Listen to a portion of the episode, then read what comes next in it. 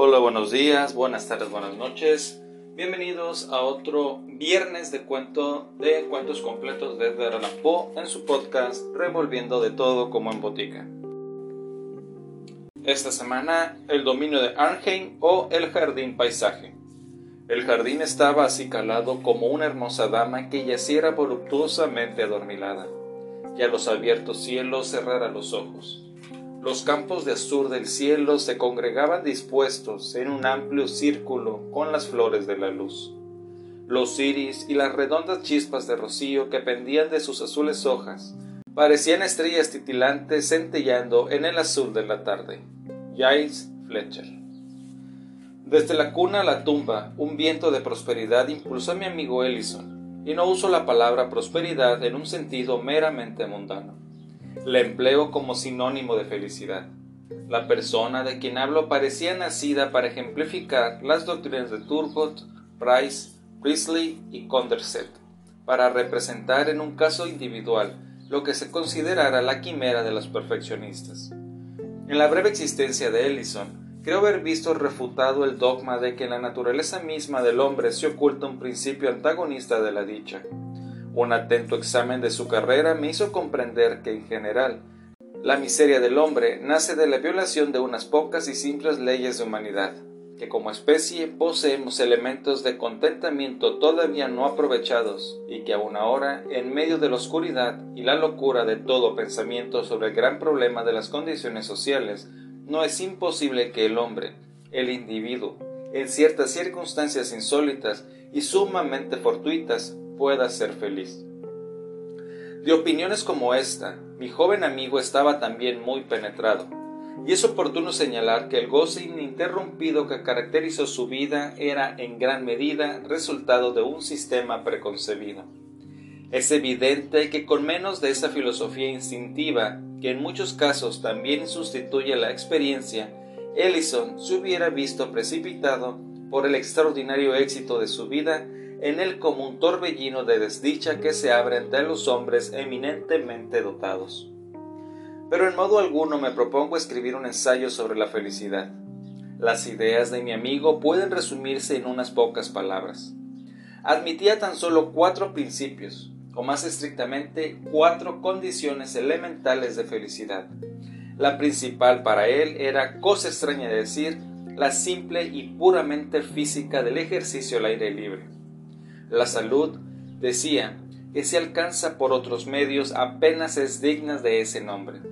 Citaba las delicias del cazador de zorros y señalaba a los cultivadores de la tierra como las únicas gentes que en cuanto clase pueden considerarse más felices que otras. La segunda condición era el amor de la mujer. La tercera, la más difícil de realizar, era el desprecio de la ambición. La cuarta era la persecución incesante de un objeto y sostenía que siendo iguales las otras condiciones, la vastedad de la dicha alcanzable era proporcionada a la espiritualidad de este objeto. Ellison se destacaba por la continua profusión de dones que le prodigó la fortuna. En gracia y belleza personal sobrepasaba a todos los hombres. Poseía uno de esos intelectos para los cuales la adquisición de conocimientos es menos un trabajo que una intuición y una necesidad. Su familia era una de las más ilustres del imperio. Tenía por esposa la más encantadora y abnegada de las mujeres. Sus posesiones siempre habían sido vastas, pero al llegar a la mayoría de edad el destino lo favoreció con uno de esos extraordinarios caprichos que conmueven a todo el mundo social en el que concurren, y rara vez dejan de modificar radicalmente la constitución moral de aquellos que son su objeto. Parece que unos cien años antes que Mr. Ellison llegara a la mayoría de edad, había muerto en una remota provincia un tal Mr. Seabright Ellison. Este caballero había amasado una principesca fortuna y falto de parientes inmediatos tuvo la ocurrencia de dejar que su riqueza se acumulara durante un siglo después de su muerte.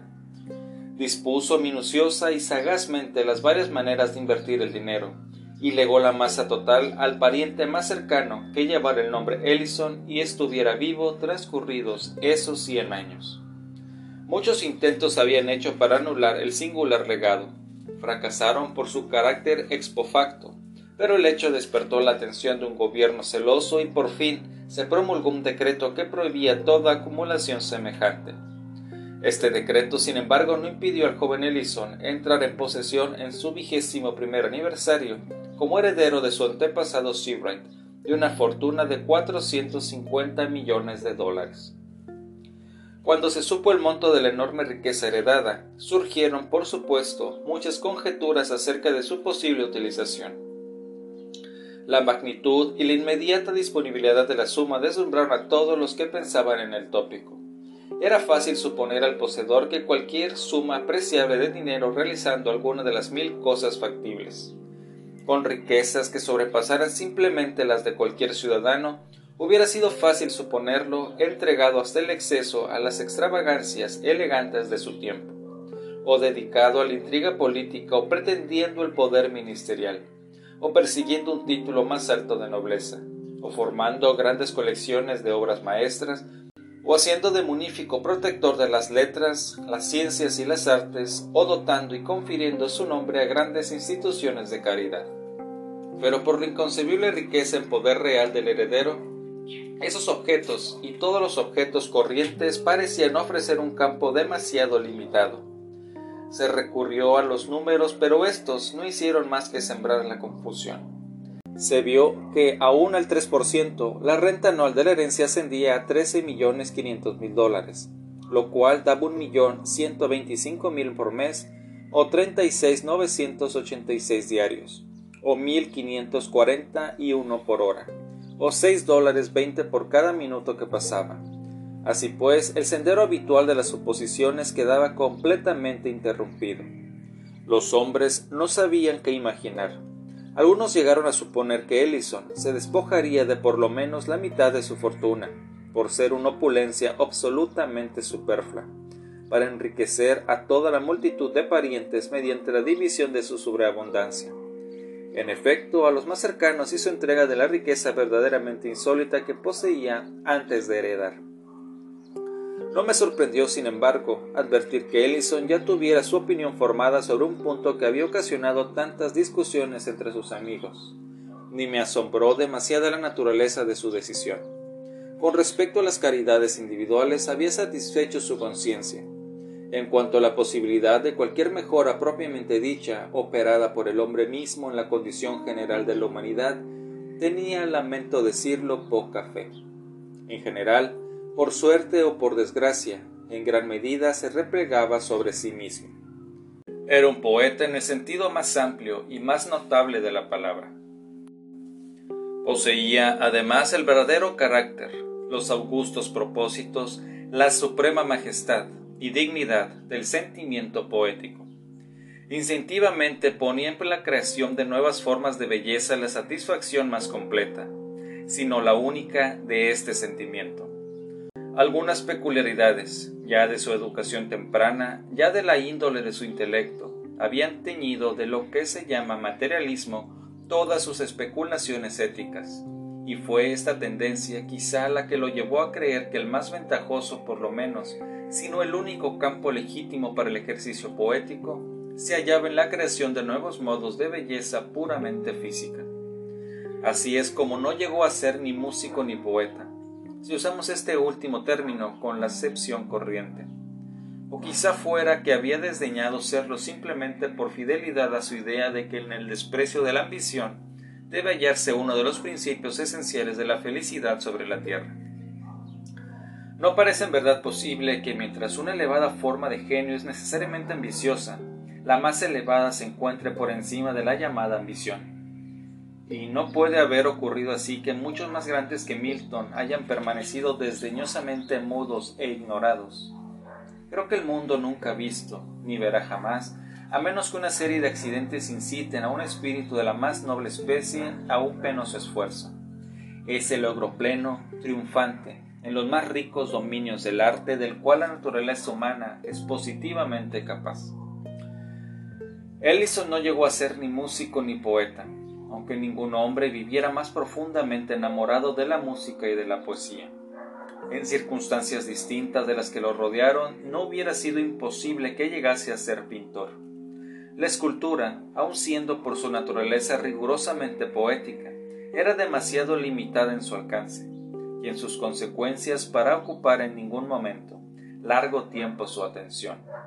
Y acabo de mencionar todos los terrenos donde, según los entendidos, puede explayarse el sentimiento poético. Pero Ellison sostenía que el campo más rico, el más verdadero y el más natural, si no el más extenso, había sido inexplicablemente descuidado. Ninguna definición hablaba del jardinero paisajista como del poeta. Sin embargo, mi amigo opinaba que la creación del jardín paisaje ofrecía a la musa correspondiente la más espléndida de las oportunidades. Allí, en efecto, se hallaba el más hermoso campo para el despliegue de la imaginación en la interminable combinación de formas de belleza nueva, pues los elementos que entran en la combinación son por su gran superioridad los más espléndidos que la tierra puede brindar. En los múltiples formas y colores de las flores y los árboles reconocía los esfuerzos más directos y enérgicos de la naturaleza hacia la belleza física. Y en la dirección o concentración de este esfuerzo, o más estrictamente en su adaptación a los ojos que iban a contemplarlo en la tierra, se sentía obligado a emplear los mayores medios trabajando para mayor beneficio en el cumplimiento no sólo de su propio destino como poeta, sino de los augustos propósitos que movieron a Dios cuando insufló en el hombre el sentimiento poético. Su adaptación a los ojos que iban a contemplarlo en la tierra, con su explicación de esta frase, Ellison me ayudó mucho a resolver lo que siempre consideraba yo un enigma. Me refiero al hecho de que nadie, salvo un ignorante, puede discutir de que no existe en la naturaleza ninguna combinación decorativa como puede producirle el pintor de genio. No se encontrarán en la realidad paraísos como los que resplandecen en las telas de Claude. En el más encantador de los paisajes naturales siempre se hallará una falta o un exceso, muchos excesos y muchas faltas. Mientras las partes componentes pueden desafiar individualmente la más alta destreza del artista, la disposición de estas partes siempre será susceptible de mejoramiento. En una palabra, no hay posición alguna en la amplia superficie del terreno natural donde un ojo artista, mirando detenidamente, no encuentre motivo de disgusto en lo que respecta a la llamada composición del paisaje. Y sin embargo, cuán ininteligible es esto. En todos los otros dominios hemos aprendido a considerar justamente la naturaleza como soberana en los detalles nos estremece la idea de competir con ella. ¿Quién tendrá la presunción de imitar los colores del tulipán o de mejorar las proporciones del lirio del valle? La crítica que dice a propósito de la escultura o el retrato que la naturaleza debe ser exaltada o idealizada más que imitada incurre en un error. Ninguna combinación pictórica o escultórica de elementos de belleza humana hace más que acercarse a la belleza viva y palpitante. Solo en el paisaje es verdadero el principio del crítico, y habiéndolo hallado verdadero en este caso, solo un apresurado espíritu de generalización pudo llevar a considerarlo verdadero en todos los dominios del arte. Y lo sintió, digo, verdadero en este caso, pues este sentimiento no es afectación ni quimera. Las matemáticas no brindan demostraciones más absolutas de las que proporciona al artista el sentimiento de su arte. No solo cree, mas sabe dispositivamente que estas y aquellas disposiciones de elementos aparentemente arbitrarias constituyen sólo ellas la verdadera belleza. Sus razones, sin embargo, todavía no han madurado hasta llegar a la expresión. Queda por hacer un análisis más profundo del que el mundo ha visto hasta hoy, para lograr una completa investigación y expresión de esas razones. Sin embargo, lo confirma en sus opiniones instintivas la voz de todos sus hermanos, Supongamos una composición defectuosa. Supongamos que deba hacerse una enmienda en la simple disposición de la forma. Supongamos que esta enmienda se somete al juicio de los artistas del mundo. Todos admitirán su necesidad. Y aún más, para remediar la composición defectuosa, cada miembro aislado de la fraternidad sugerirá idéntica enmienda. Repito que sólo en la disposición del paisaje es susceptible de exaltación la naturaleza física y que además su posibilidad de mejoramiento en este único punto era un misterio que yo había sido incapaz de resolver. Mis pensamientos sobre el tema descansaban en la idea de que la primitiva intención de la naturaleza había sido disponer la superficie de la tierra de modo de satisfacer en todo punto el sentido humano de perfección en lo bello, lo sublime o lo pintoresco, pero que esa primitiva intención había sido frustrada por los conocidos trastornos geológicos, trastornos de forma y de color, en cuya corrección o suavizamiento reside el alma del arte. Sin embargo, debilitada mucho esta idea su necesidad implícita de considerar esos trastornos como anormales y desprovistos de toda finalidad. Ellison fue quien sugirió que eran pronósticos de muerte. Lo explicó así. Admitamos que la inmortalidad terrena del hombre fue la primera intención. Tenemos entonces la primitiva disposición de la superficie de la Tierra adaptada a ese estado de bienaventuranza que no existe, pero que fue concebido. Las perturbaciones fueron los preparativos para su condición mortal imaginada posteriormente. Ahora bien, decía mi amigo, lo que consideramos una exaltación del paisaje bien puede serlo en verdad, pero sólo desde un punto de vista moral o humano. Cada cambio en el decorado natural produciría efectivamente una imperfección en el cuadro. Si suponemos el cuadro visto ampliamente, en conjunto, desde algún punto distante de la superficie terrestre, aunque no esté fuera de los límites de su atmósfera. Es fácil comprender que lo que podría mejorar un detalle observado de cerca puede al mismo tiempo perjudicar un efecto observado en general o desde mayor distancia. Puede haber una clase de seres, alguna vez humanos, pero ahora invisibles para la humanidad, a quienes desde lejos nuestro desorden parezca orden, nuestros elementos no pintorescos, pintorescos, en una palabra, ángeles terrenos para cuya observación, más que para la nuestra y para cuya apreciación de la belleza refinada por la muerte, quizá haya dispuesto Dios los amplios jardines paisajes de los hemisferios. En el curso de la discusión mi amigo citó algunos fragmentos de un escritor que trata de la jardinería de paisaje con supuesta autoridad. Hay, hablando con propiedad, solo dos tipos de jardinería de paisaje, el natural y el artificial. Uno trata de recordar la belleza original del campo adaptando sus medios al decorado circundante, cultivando árboles en armonía con las colinas o la llanura de la tierra vecina descubriendo y llevando a la práctica esas delicadas relaciones de tamaño, proporción y color que ocultas para el observador común se revelan por doquiera al experimentado alumno de la naturaleza. El resultado del estilo natural en materia de jardinería se ve más bien en la ausencia de todo defecto e incongruencia, en el predominio de un orden y una armonía saludables, que en la creación de ninguna maravilla o milagro especial.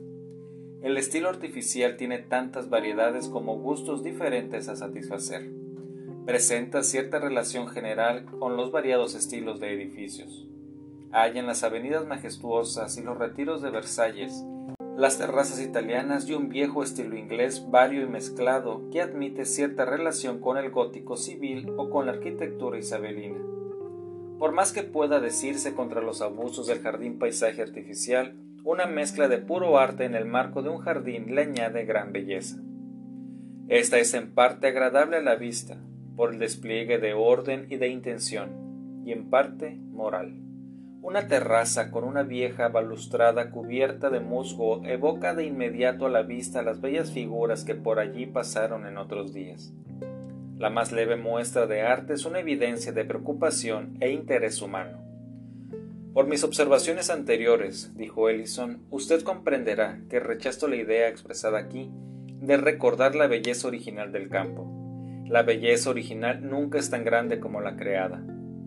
Por supuesto, todo depende de la elección de un lugar con posibilidades, lo que dice sobre llevar a la práctica delicadas relaciones de tamaño, proporción y color. Es una de esas simples vaguedades de expresión que sirven para cubrir la inexactitud del pensamiento. La frase citada puede significar todo o nada, y en modo alguno sirve de guía. Y el verdadero resultado del estilo natural en materia de jardinería se vea más bien en la ausencia de todo defecto o incongruencia que en la creación de ninguna maravilla o milagro especial. Es una proposición más de acuerdo con la raplona comprensión del vulgo que con los férvidos sueños del hombre de genio. El mérito negativo propuesto pertenece a esa crítica cogiente que en las letras ha elevado a Addison hasta la apoteosis. A decir verdad, mientras esa virtud que consiste en evitar simplemente el vacío apela de lleno al entendimiento, y de esta manera puede quedarse inscrita por la regla, la virtud más alta que flamea en la creación solo puede ser aprendida en sus resultados. La regla se aplica tan solo a los méritos negativos, a las excelencias que reprimen. Más allá de estas, el crítico de arte sí limita a insinuar. Se nos puede enseñar a construir un catón, pero en vano nos dirán cómo concebir un Partenón o un infierno. Hecha la cosa, sin embargo, cumplida la maravilla, la capacidad de aprehensión se torna universal. Los sofistas de la escuela negativa que incapaces de crear escarnecieron la creación, son ahora lo más ruidosos en el aplauso. Lo que en la embrionaria condición de principio ofendía su razón formalista, en la madurez de la realización nunca deja de arrancar admiración a su instinto de belleza. Las observaciones del autor sobre el estilo artificial, continuó Ellison, son menos objetables. La mezcla de arte puro en un escenario natural le añade una gran belleza. Esto es justo, como también lo es la referencia al sentimiento del interés humano. El principio expresado es incontrovertible, pero puede haber algo más allá. Puede haber un objeto acorde con el principio, un objeto inalcanzable para los medios comunes del individuo y que de ser alcanzado prestaría al jardín paisaje un encanto muy superior al que puede conferir un sentimiento de interés simplemente humano. Un poeta que tuviera recursos económicos extraordinarios podría, manteniendo la necesaria idea de arte o de cultura, o como el autor lo expresa, de interés, conferir a sus propósitos tanta extensión y al mismo tiempo tanta novedad en la belleza que provocaría el sentimiento de intervención espiritual. Se vería que para lograr semejante resultado asegura todas las ventajas del interés o del propósito, mientras alivia su obra de la esperanza o la tecnicidad del arte terreno. En el más árido de los desiertos, en el marco más salvaje de la pura naturaleza, se manifiesta el arte de un creador. Pero este arte solo aparece tras la reflexión. En modo alguno tiene la fuerza evidente de una sensación. Supongamos ahora que este sentido del propósito del Todopoderoso descienda un grado, llegue en cierto modo a una armonía o acuerdo con el sentido del arte humana que constituye un intermediario entre ambos Imaginemos, por ejemplo, un paisaje cuya amplitud y limitación combinadas, cuya belleza, magnificencia y extrañeza reunidas provoquen la idea de preocupación, de cultura y dirección de parte de seres superiores, pero análogos a la humanidad.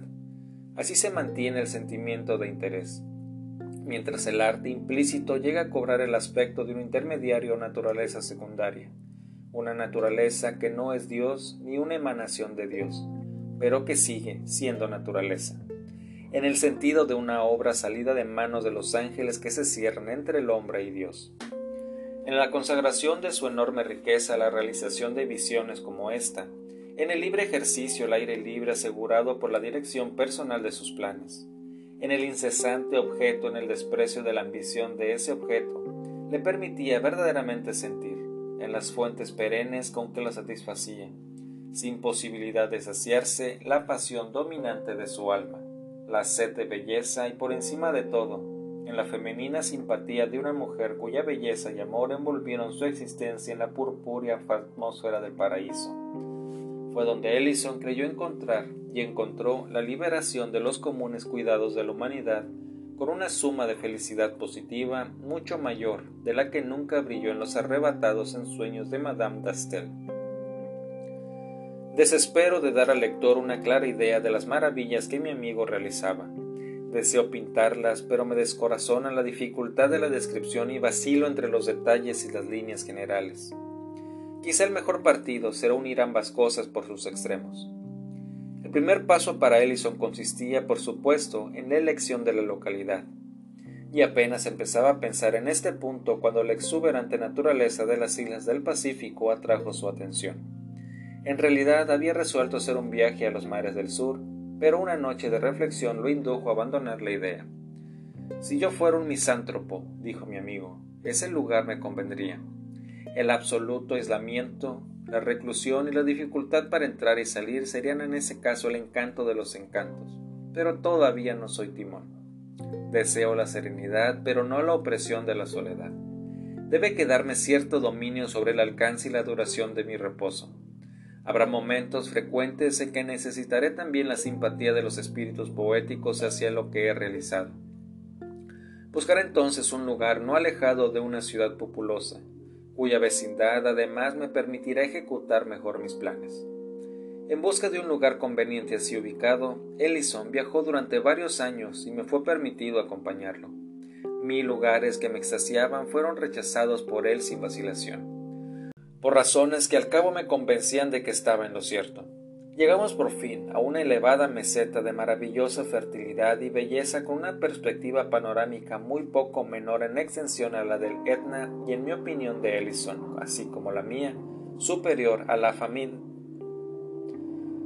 superior a la afamadísima vista de aquella montaña en todos los verdaderos elementos de lo pintoresco. Me doy cuenta, dijo el viajero, lanzando un suspiro de profundo deleite después de contemplar extasiado la escena durante casi una hora. Sé que aquí, en mi situación, el 90% de los hombres más exigentes se darían por satisfechos. Este panorama es verdaderamente magnífico, y me regocijaría si no fuera por el exceso de su magnificencia. El gusto de todos los arquitectos que he conocido los lleva a construir, por amor a la vista, en lo alto de las colinas. El error es evidente. La magnitud en todos sus aspectos, pero especialmente en el de la extensión, sorprende, excita y luego fatiga, deprime. Para el paisaje ocasional nada puede ser mejor. Para la vista constante, nada peor. Y en la vista constante, la forma más objetable de magnitud es la extensión. La peor forma de la extensión, la distancia. Está en pugna con el sentimiento y la sensación de retiro, sentimiento y sensación que tratamos de satisfacer cuando nos vamos al campo. Mirando desde la cima de una montaña no podemos menos de sentirnos ajenos al mundo. El desconsolado evita las perspectivas lejanas como la peste. Solo a fines del cuarto de año de búsqueda encontramos una localidad con la que Ellison se declaró satisfecho. Es innecesario decir, por supuesto, dónde estaba la localidad. La muerte reciente de mi amigo, al abrir sus puertas a cierta clase de visitantes, ha dado a Arnheim una especie de celebridad secreta y privada, sino solemne, similar en cierto modo, aunque en un grado infinitamente superior a la que durante tanto tiempo distinguió a Fonthill. Habitualmente se llegaba a Arnheim por el río. El visitante abandonaba la ciudad de mañana temprano. Hasta mediodía pasaba entre orillas de una belleza tranquila y doméstica donde pacían innumerables ovejas cuyos blancos vellones manchaban el verde vivo de las praderas onduladas. Gradualmente la impresión de cultivo iba tornándose en otra de vida puramente pastoril.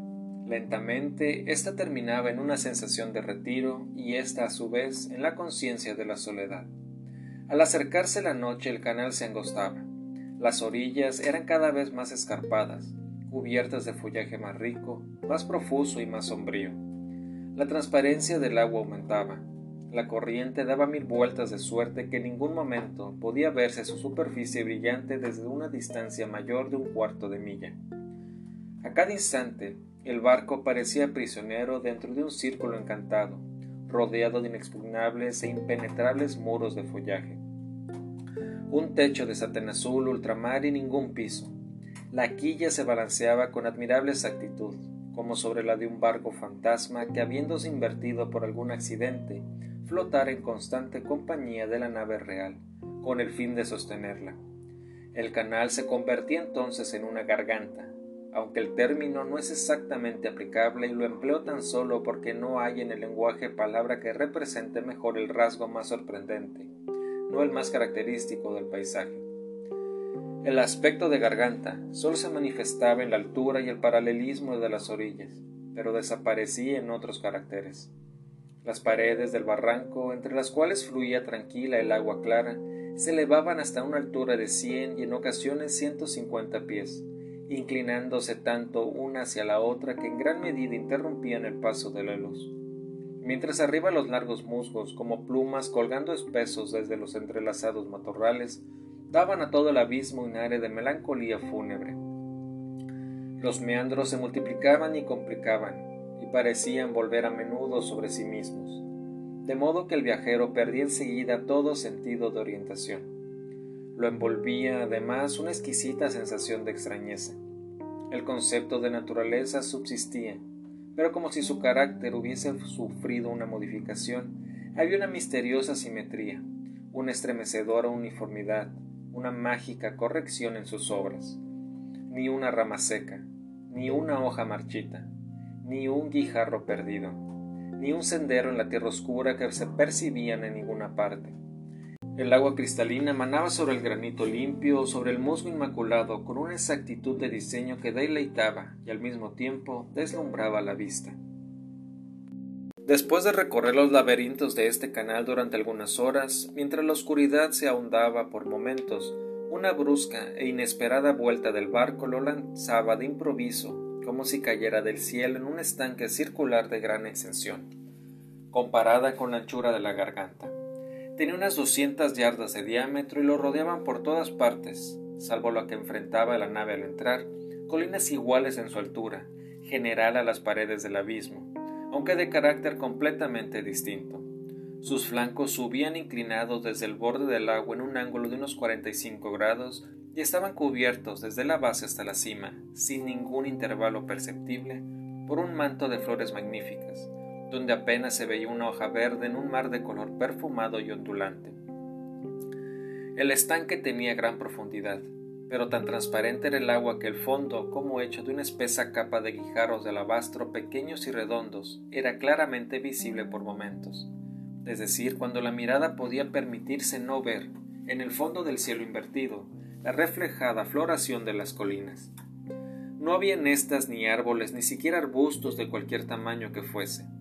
Producían en el observador una impresión de riqueza, de calidez, de color, de quietud, de uniformidad, de suavidad, de delicadeza, de elegancia, de voluptuosidad, de, de milagroso refinamiento de cultura que hacía soñar con una nueva raza de hadas laboriosas, dotadas de gusto, magníficas y minuciosas. Pero cuando el ojo subía por la pendiente multicolor, desde una brusca unión con el agua hasta su vaga terminación entre los pliegues de una nube suspendida, resultaba verdaderamente difícil no pensar en una panorámica catarata de rubíes, zafiros, ópalos y ónix áureo, precipitándose silenciosamente desde el cielo. El visitante que cae de improviso en esta bahía desde las tinieblas del barranco queda encantado pero sorprendido por el rotundo globo del sol poniente que había supuesto ya bajo el horizonte y que ahora lo enfrenta, constituyendo el único límite de una perspectiva que de otro modo sería infinita vista desde otro abismo abierto entre las colinas. Pero aquí el viajero abandona el navío que lo llevara tan lejos y desciende una ligera canoa de marfil ornada, tanto por dentro como por fuera, de arabescos de un vívido escarlata.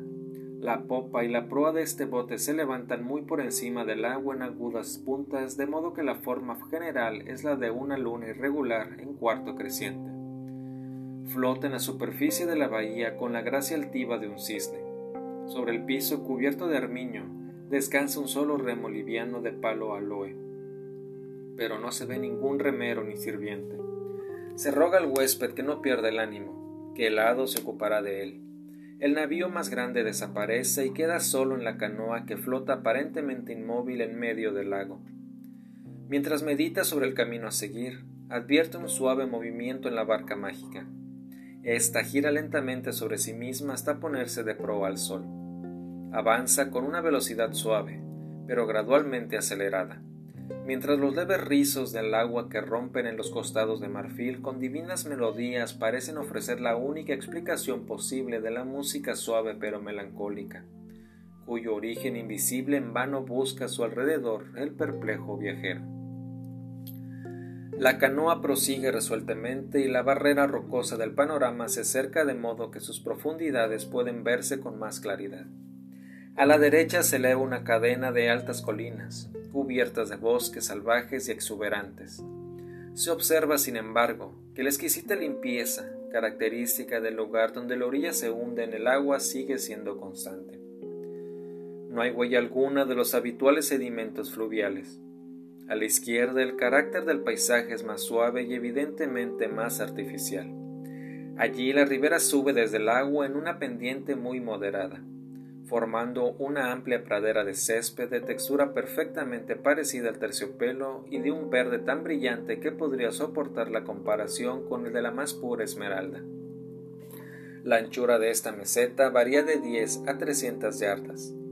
Va desde la orilla del río hasta una pared de 50 pies de alto, que se larga en infinitas curvas pero siguiendo la dirección general del río, hasta perderse hacia el oeste en la distancia.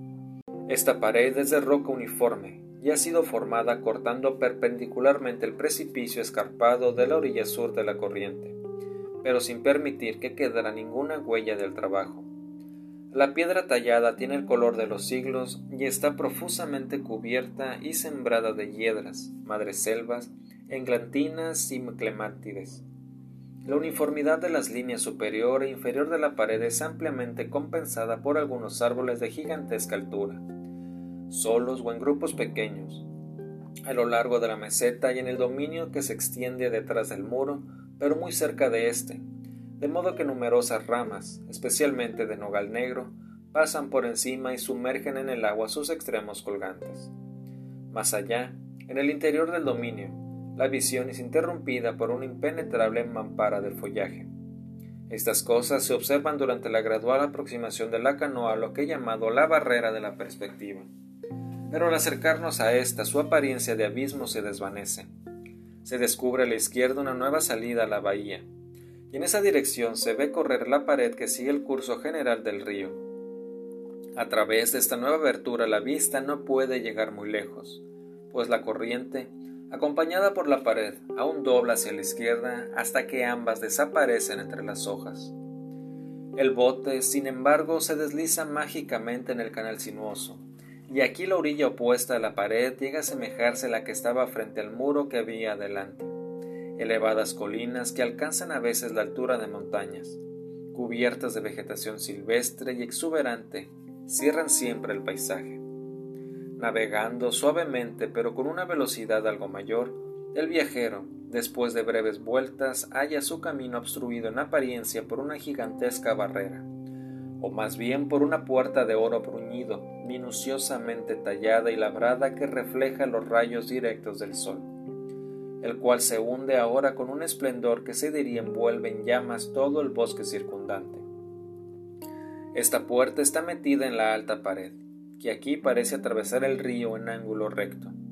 Al cabo de unos minutos, sin embargo, se ve que el cauce principal del río sigue corriendo en una curva suave y amplia hacia la izquierda, junto a la pared como antes, mientras una corriente de considerable volumen divergiendo de la principal se abre camino bajo la puerta con ligeros rizos, y así se sustrae a la vista. La canoa entra en el canal menor y se acerca a la puerta. Los pesados batientes se abren lenta, musicalmente. El bote se desliza entre ellos y comienza un rápido descenso a un vasto anfiteatro circundado de montañas purpúreas cuyos pies lava un río resplandeciente en la amplia extensión de su circuito. Al mismo tiempo, todo el paraíso de Arnheim irrumpe ante la vista. Se oye una arrebatadora melodía. Se percibe un extraño, denso perfume dulce. Es como un sueño, en que se mezclan ante los ojos los altos y esbeltos árboles de oriente, los arbustos boscosos, las bandadas de pájaros áureos y carmesíes, los lagos bordeados de lirios, las praderas de violetas, tulipanes, amapolas, jacintos y nardos, largas e intrincadas cintas de arroyuelos plateados y surgiendo confusamente en medio de todo esto la masa de un edificio semigótico, semiárabe, sosteniéndose como por milagro en el aire, centelleando en el poniente rojo con sus cien torrecillas, miniaretes y pináculos, como obra fantasmal de silfos, hadas, genios y gnomos. Ese fue el cuento de esta semana. Acompáñenme en la siguiente y recuerden si me siguen en Spotify, no duden en dejarme sus comentarios. Hasta la próxima.